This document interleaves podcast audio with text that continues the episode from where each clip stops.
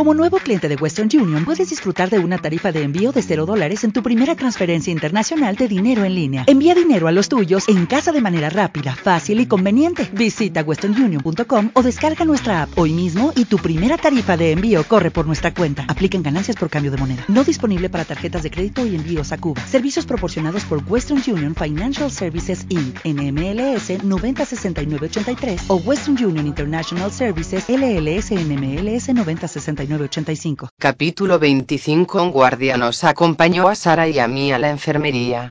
Si hubiera querido escapar, esta habría sido una buena ocasión, con un guardia y dos chicas, pero Sara probablemente no estaba de humor para ayudarme en nada en este momento. Sostenía un paño frío contra su cara. Pensé que te gustaba. ¿Qué te he hecho? Estaba llorando.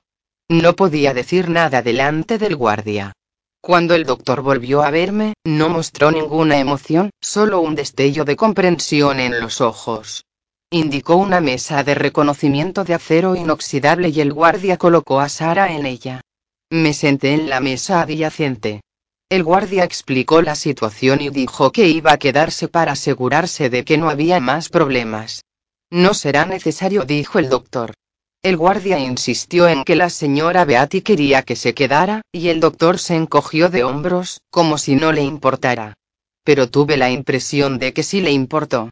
A ver, vamos a echarte un vistazo, le dijo el doctor a Sara. Me ha pegado. Fuerte. Ya lo veo. Y es más grande que tú. Le tocó cuidadosamente la nariz con el pulgar y el índice. ¿Me puede curar? preguntó Sara. Haré todo lo que pueda. Se desplazó hacia mí y me hizo girar la cara. Ese corte en tu boca necesitará puntos. Tu mandíbula ha recibido un buen golpe pero la parte posterior de tu cabeza está bien. Intenté no sonreír. Eso era justo lo que quería oír. Doctor, dijo Sara. ¿Puede curarme primero? Ha venido alguien y he de estar guapa. Me lanzó una mirada de puro odio.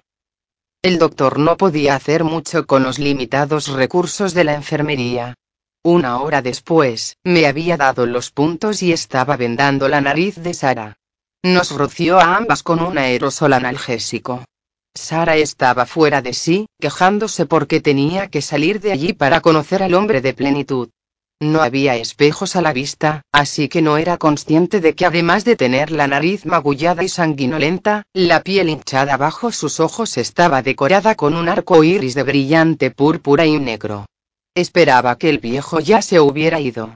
Beatty entró en la sala y su expresión reflejó el mal aspecto que ambas debíamos de tener. Mirad vuestras caras. ¿Qué estado más lamentable? refunfuñó. El doctor limpió la cara de Sara con un algodón. No te molestes con esta ahora mismo, le ordenó Beatty. Acaba con ella. Me señaló a mí. El doctor se volvió hacia Beatty con expresión desconcertada. Necesito llevármela al gimnasio. ¿Y qué pasa conmigo? preguntó Sara. Yo también quiero ir. Beatty la cogió de un hombro mientras el doctor se daba la vuelta para empezar conmigo. Tú harás lo que yo te diga. No puede hacerme esto. Sara se zafó de Beatty y saltó de la mesa. Beatty la agarró por el brazo y la echó sobre una silla. Y tanto que sí, tú sabes que puedo, Sara. Beatty me condujo al enorme gimnasio. Un ender me pegó un trozo de papel con un número en el pecho. Las chicas estaban alineadas en un lado, en filas que empezaban en la pared y se extendían hacia el centro. Los chicos estaban en el lado opuesto. Todos tenían un número. Recorrí las caras mientras avanzaba. Esta era mi oportunidad de encontrar a Tiller. Los chicos observaron mi cara con expresión de espanto. Me colocaron al final de la primera fila. No vi a Tiller, pero muchos de los chicos estaban fuera de mi campo de visión. El viejo estaba recorriendo la última hilera de chicos con las manos a la espalda. El aire crepitaba por la tensión, me imaginé que por la excitación de los chicos al pensar que quizás serían rescatados. Pero el foco de tensión principal era la presencia del viejo en persona. Sencillamente causaba aquel efecto, lo sentí. Aún llevaba puesto el abrigo y el sombrero. Solo podía verle la espalda. ¿Qué aspecto tenía? Me pregunté. Justo entonces se volvió y cruzó hacia el lado de las chicas y su cara quedó a la vista. Su cara modificada, por supuesto. Llevaba una máscara, una especie de tejido metálico especial que se ajustaba a su rostro. No solo escondía su identidad, sino que también funcionaba como una especie de pantalla o monitor, de modo que otras imágenes, otras caras se proyectaban en él. En un momento dado, su rostro era el de una estrella famosa de finales de siglo. En el siguiente, el de un poeta de varias décadas atrás o el de un hombre desconocido. Como era tridimensional, su efecto era perturbador, no algo tan bobo como una máscara de disfraces vulgar, pero no era tan conseguido como para pasar por un rostro real.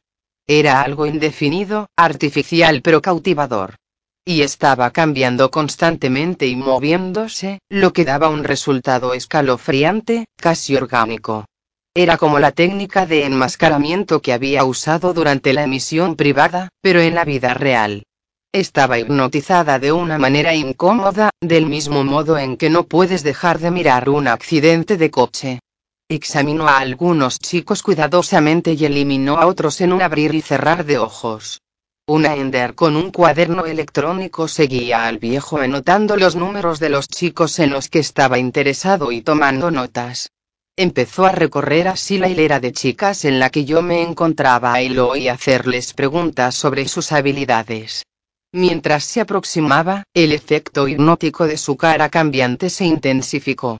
De repente, estaba hablando con la chica de al lado, pero no podía concentrarme en sus palabras. Su voz era la misma voz electrónica que había oído en la emisión privada. Imaginé que había un dispositivo bajo el pañuelo de lana que llevaba al cuello que producía estos tonos metálicos. Era mi turno. Se me quedó mirando. ¿Me había visto realmente en plenitud? No. Solo mi reflejo. Y ahora, con la cara magullada e hinchada, estaba segura de que ni siquiera me reconocería. Vi cómo sus caras cambiantes también podían cambiar de expresión. Apareció la cara de un famoso futbolista con aspecto desconcertado. ¿Qué te ha pasado, número 205? preguntó. Una pelea, señor. Me miré a los pies. ¿Y qué tal está la contrincante? sin un rasguño. Supongo que soy mala peleando. Lo dudo. Cambió al rostro de una vieja estrella de cine mudo y sonrió con suficiencia. Pasó a la siguiente hilera de chicas, y respiré aliviada.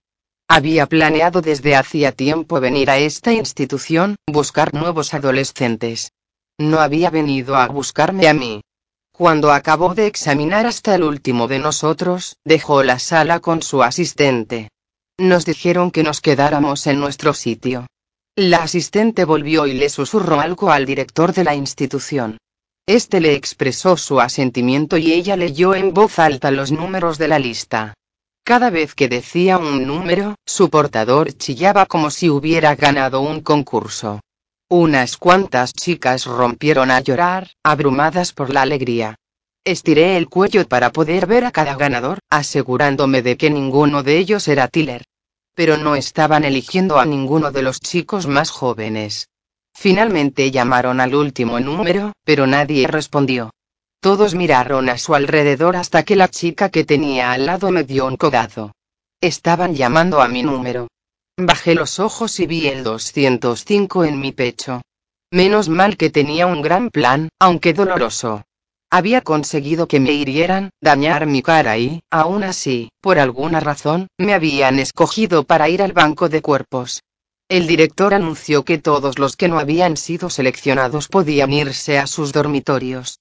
Los ganadores tenían que quedarse a la espera de que les entregaran sus posesiones, los escasos contenidos de sus cajas de madera. Me quedé plantada, observando cómo los otros salían en fila seguidos por los guardias y el director. Examiné las caras de los starters mientras se iban, buscando a Tiller, pero no estaba allí. A los elegidos 10 chicos y 17 chicas nos dejaron plantados como estatuas, dispersos por el tenebroso gimnasio. Un guardia permanecía vigilante en la puerta. Miramos a nuestro alrededor, evaluándonos mutuamente. La chica de mi fila debía de haber sido escogida por su pelo rubio. El chico del otro lado, por sus músculos. Estaban sonriendo, orgullosos de haber sido considerados como los más atractivos o hábiles de la institución. Cuando uno de los chicos de la fila que tenía enfrente estableció contacto visual conmigo, vi cómo la perplejidad se apoderaba de su cara. ¿Por qué habría sido yo, la chica con los ojos morados y puntos en la mandíbula, escogida? Luego hizo un leve gesto de entendimiento y miró hacia otro lado. Quizá las noticias sobre mi pelea se habían difundido y supuso que había sido elegida por mi instinto asesino. Quizá lo tenía. Quería gritarles a estos chicos que corrieran tan rápido como pudieran, que se escondieran en un armario, bajo sus camas, donde fuera. No tenían ni idea de lo que aquello significaba realmente, que estaban cerca del fin de sus vidas. Que nunca experimentaría en la vida adulta. Y entonces me di cuenta. ¿Por qué no había hecho caso de mi propio consejo? ¿Por qué estaba esperando, allí plantada, a que se me llevaran? Me di la vuelta y me dirigí al fondo del gimnasio, hacia la salida de incendios. Oí como el guardia de la puerta principal me llamaba. Eh. Menor. Espera. Solo voy al baño. Grité por encima del hombro. No uses esa puerta. Atrono. Lo oí correr por el gimnasio. Es una emergencia, corrí hacia la salida. Alto o te disparo. Sus pisadas dejaron de sonar de golpe. Sabía que me estaba apuntando con el zip taser. Me paré pero no me volví.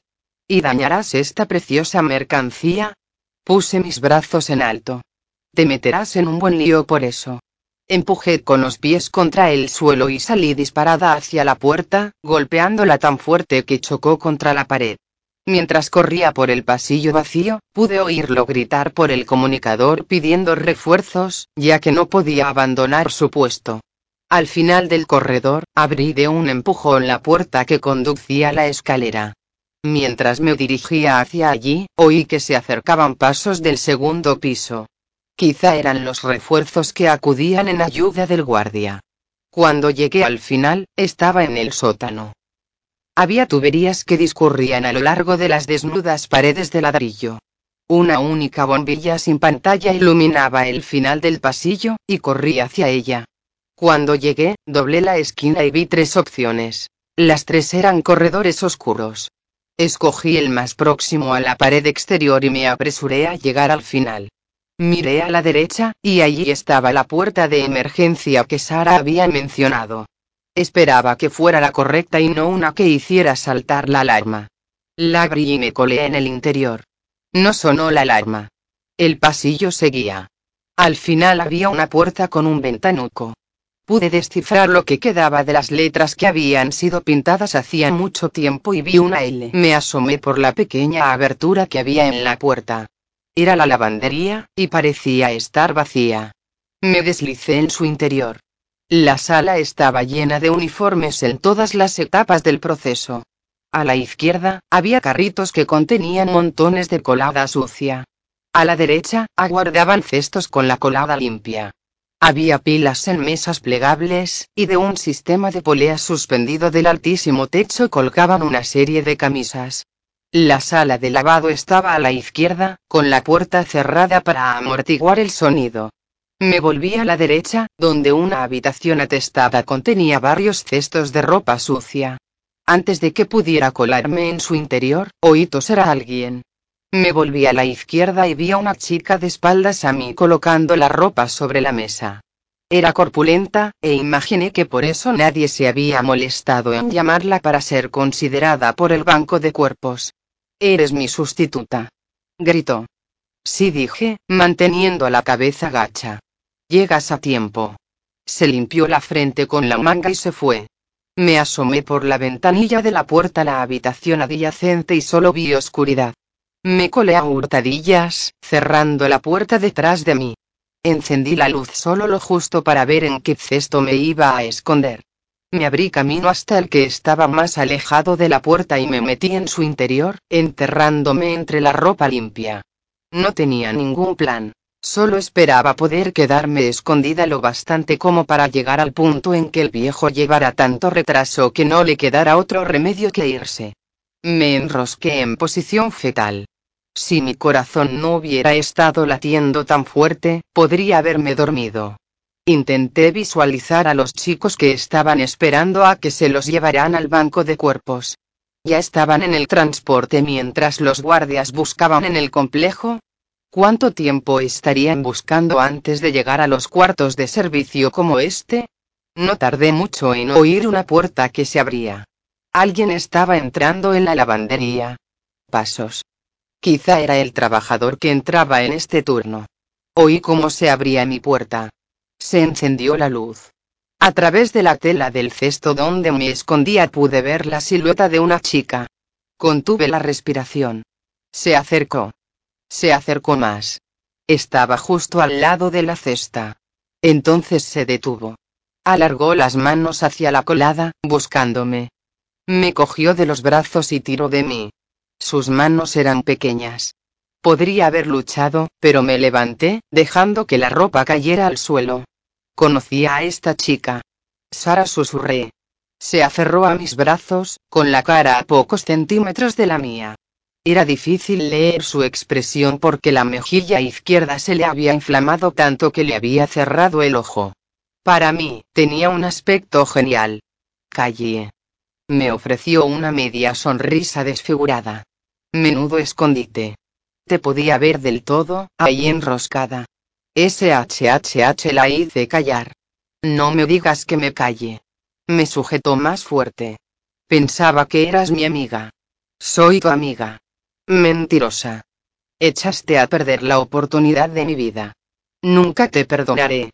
Por favor. Levante las manos. Alguien te va a oír. Van a oírme porque voy a delatarte. Su voz chillona se había vuelto desafiante. Podría haberme librado fácilmente de ella. Yo era mayor, más alta, más fuerte. Pero tenía miedo de que empezara a gritar. He oído que te escogieron, Callie. Lo anunciaron por megafonía. El que te encuentre obtendrá una recompensa. Abrió mucho su único ojo sano. Quizá incluso me den tu plaza en destinos de plenitud. Eres demasiado joven. No han escogido a nadie de menos de 15. Estás mintiendo. Frunció el ceño. ¿Oíste los nombres de los elegidos? ¿Alguno de ellos era más joven? No. Su labio inferior empezó a temblar. Por favor, Sara, no me delates. Sé que estás enfadada, pero lo hice por tu propio bien. Te pegué para que no te escogieran. Entonces, ¿por qué te escogieron a ti? Mírate. Puso una cara como si oliera huevos podridos. No lo sé. Quizá porque saben que ya he sido una de sus donantes. No importa. Lo que importa es que si vuelvo me matarán, como hicieron con mi arrendataría. Y mi hermano no tendrá ninguna oportunidad. ¿Cómo? Torció el gesto, confusa. Apenas estaba haciéndose a la idea de que no iban a escogerla en mi lugar, y ahí estaba yo, diciéndole que sería mi asesina si me delataba. No estoy segura de lo que estás diciendo, pero sé que no tienes miedo a nada, dijo. ¿Y tienes miedo de plenitud? Porque descubrí que están matando gente. Starters. Es difícil de explicar, pero es como si separaran tu cuerpo de tu cerebro y después desconectaran tu cerebro para siempre. Se quedó helada, como si intentara encontrar el sentido a todo aquello. Noté que contenía la respiración, miraba a la puerta, calculaba la distancia hasta ella, cuánto me llevaría saltar del cesto y lo que tardaría en sus gritos en atraer a los demás. Eso no es bueno, dijo, y lentamente me soltó los brazos. Respiré aliviada. Sara me ayudó a confeccionar un disfraz con el que reemplazar mi uniforme carcelario. Me explicó que solo los trabajadores de las instalaciones, además de los propios menores, eran los responsables de la jardinería. Estos endels mantenían el entorno que circundaba la entrada y el edificio de administración de cara a la galería. Para distinguirse de los menores, especialmente a cierta distancia, llevaban camisetas y pantalones negros y un gran sombrero para protegerse del sol. Fue este conjunto el que Sara reunió para mí de la ropa de la lavandería. Incluso se las arregló para que estuviera limpio. Me recogió el pelo para que nadie pudiera verlo escapar del sombrero. Quizá deberíamos dibujar unas pocas arrugas, dijo, mientras me examinaba. Creo que, sencillamente, tendríamos que salir de aquí. No puedes irte sin zapatos. Señaló mis pies. Mis zapatillas grises reglamentarias me delatarían. Les di una patada escondiéndolas bajo un montón de ropa mientras Sara buscaba un par de zapatillas de tela negra que hubieran sido lavadas. Son el único par anunció con una zapatilla en cada mano. Me calcé una, luego la otra. Eran al menos dos números más grandes. Perfecto dije. Vamos. Encontré algunas bandas elásticas y las usé para sujetarme las zapatillas. Habíamos trazado un plan para sacarme de la institución. Nos preocupaba que el viejo pusiera el complejo patas arriba hasta encontrarme, por lo que esconderme no era una opción. Me perseguiría para salvaguardar su reputación, para mostrar que ningún starter podía desafiar sus órdenes. Sara dijo que había oído decir que un starter se había escapado el último año colgándose a los bajos de un camión de reparto. Por esa razón, formaba parte de la rutina de los guardias hacer un examen rápido a los camiones antes de que salieran por las puertas. Pero nunca registraban los vehículos de los visitantes importantes. Nos imaginamos que el viejo, con su transporte, era tan poderoso que la institución no se arriesgaría a molestarlo haciéndole pasar unos controles, por muy rutinarios que fueran. La cooperación de la institución con él sugería que el dinero había cambiado de manos. A pesar de todo, era arriesgado. ¿Estás segura de que el starter se escapó? Pregunté. ¿Y que no acabó herido? Yo no he dicho eso, respondió Sara. Solo hoy que se escapó. No lo sabes seguro porque no has vuelto a oír hablar de él. Escucha, hay algo más. Ese guardia gordo al que todo el mundo llama Vox. No se puede doblar para inspeccionar debajo los camiones. ¿Y qué? Que trabaja hoy, afirmó. Aquello me convenció. No solo sería poco probable que los guardias retrasaran el transporte de plenitud, sino que además tenía la ventaja de la falta de flexibilidad de Vox. Yo era fuerte y ligera. Solo tenía que colgarme el tiempo suficiente como para cruzar las puertas. Después podría soltarme y el transporte seguiría adelante, sin saber que había estado pegada a su vientre como una sanguijuela. Ese era nuestro plan.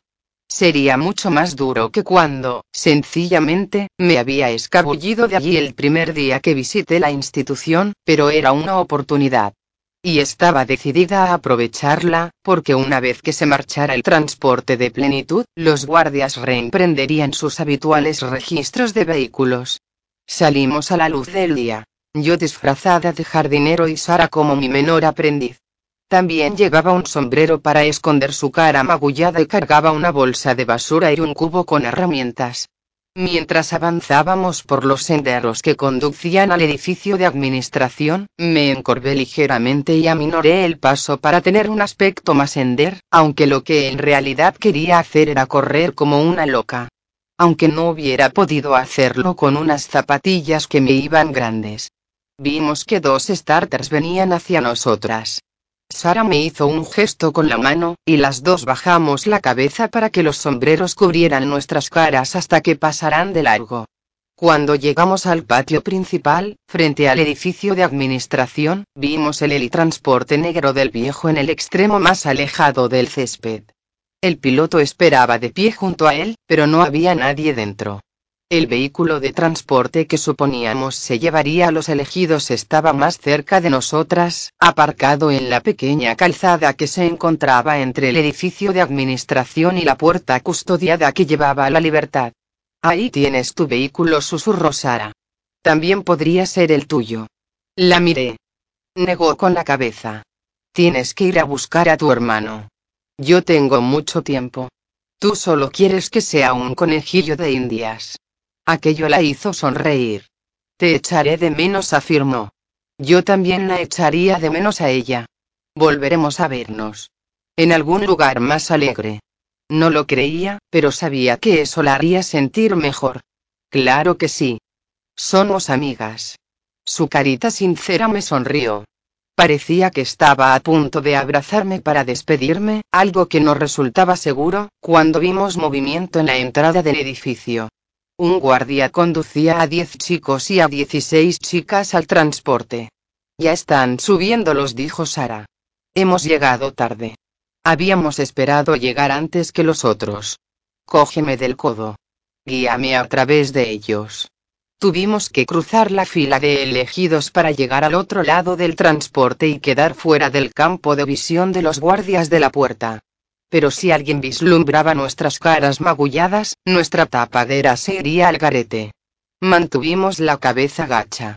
Los chicos de la fila estaban tan excitados por haber sido elegidos, por subir a un transporte y por dejar la institución para siempre, que ni nos miraron cuando pasamos.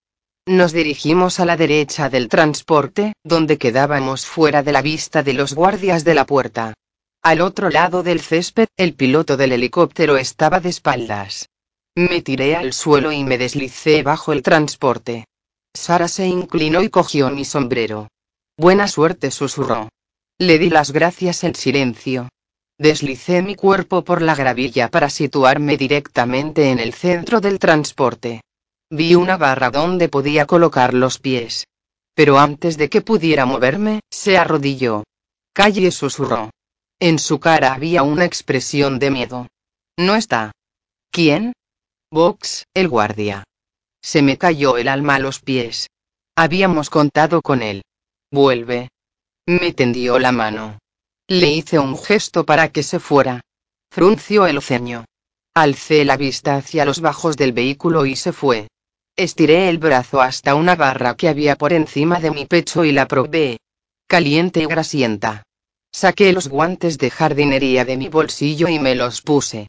Agarré la barra y, al mismo tiempo, doblé los brazos hasta que pude unir las manos para sujetarme a su alrededor. Sentí el calor de la barra a través de la camisa. Estaba colgada de cara a los bajos del transporte. Eché una ojeada y vi los pies de Sara a unos 10 metros de distancia.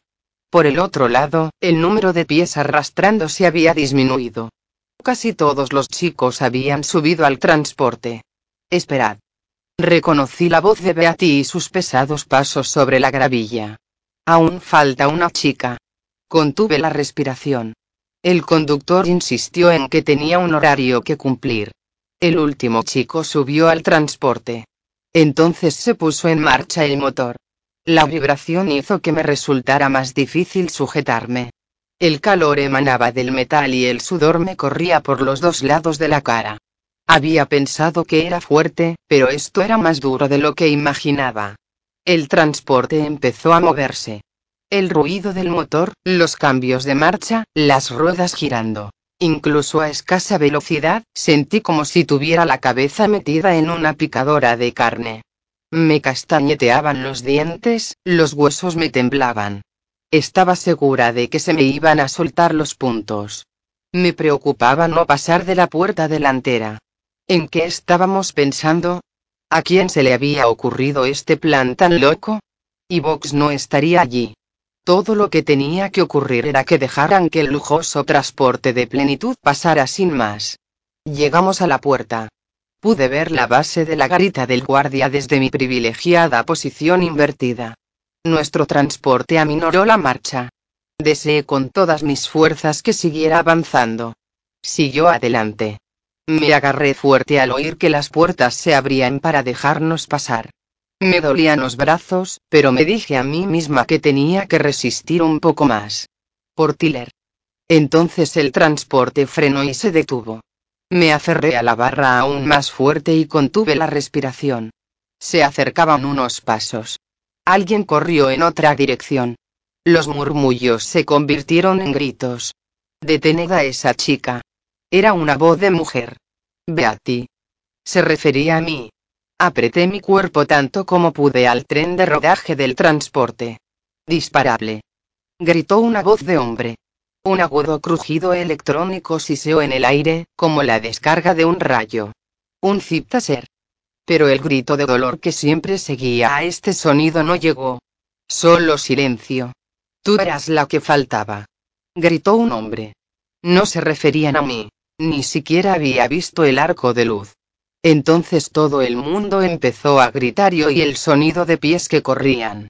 El transporte volvió a ponerse en movimiento. Apreté los dientes y me sujeté.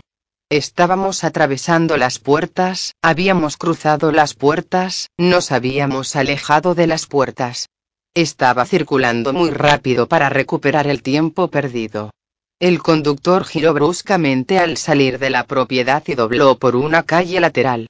El giro fue demasiado para mis cansados brazos. Mis músculos cedieron. Caí.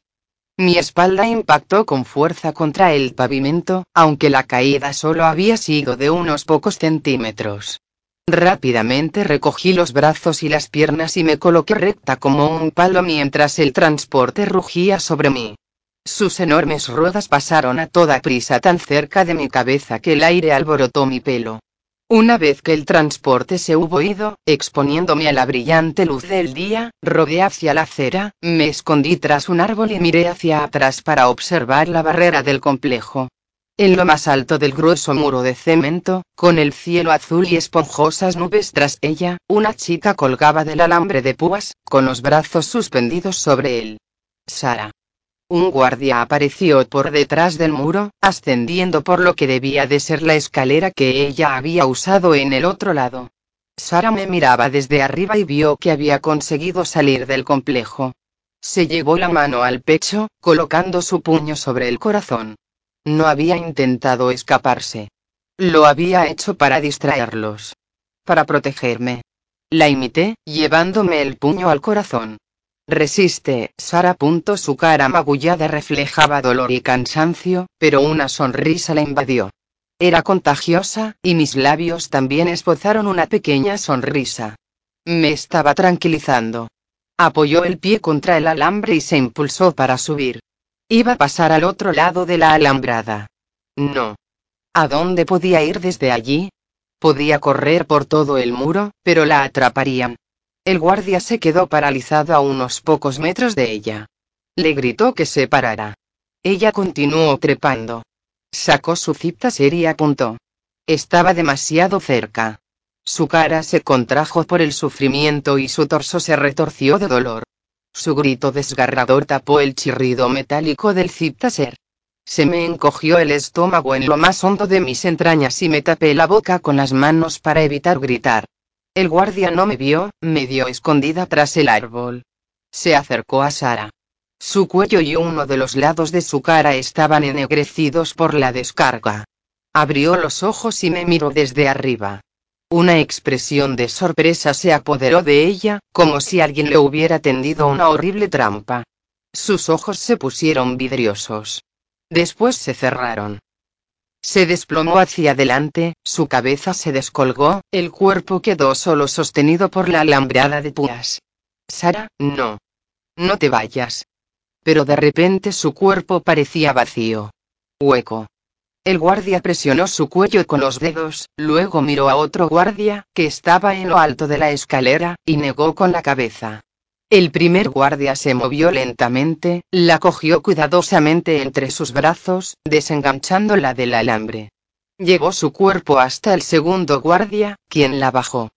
Permanecí escondida tras el árbol, contemplándola tanto tiempo como fue posible, hasta que desapareció de mi vista.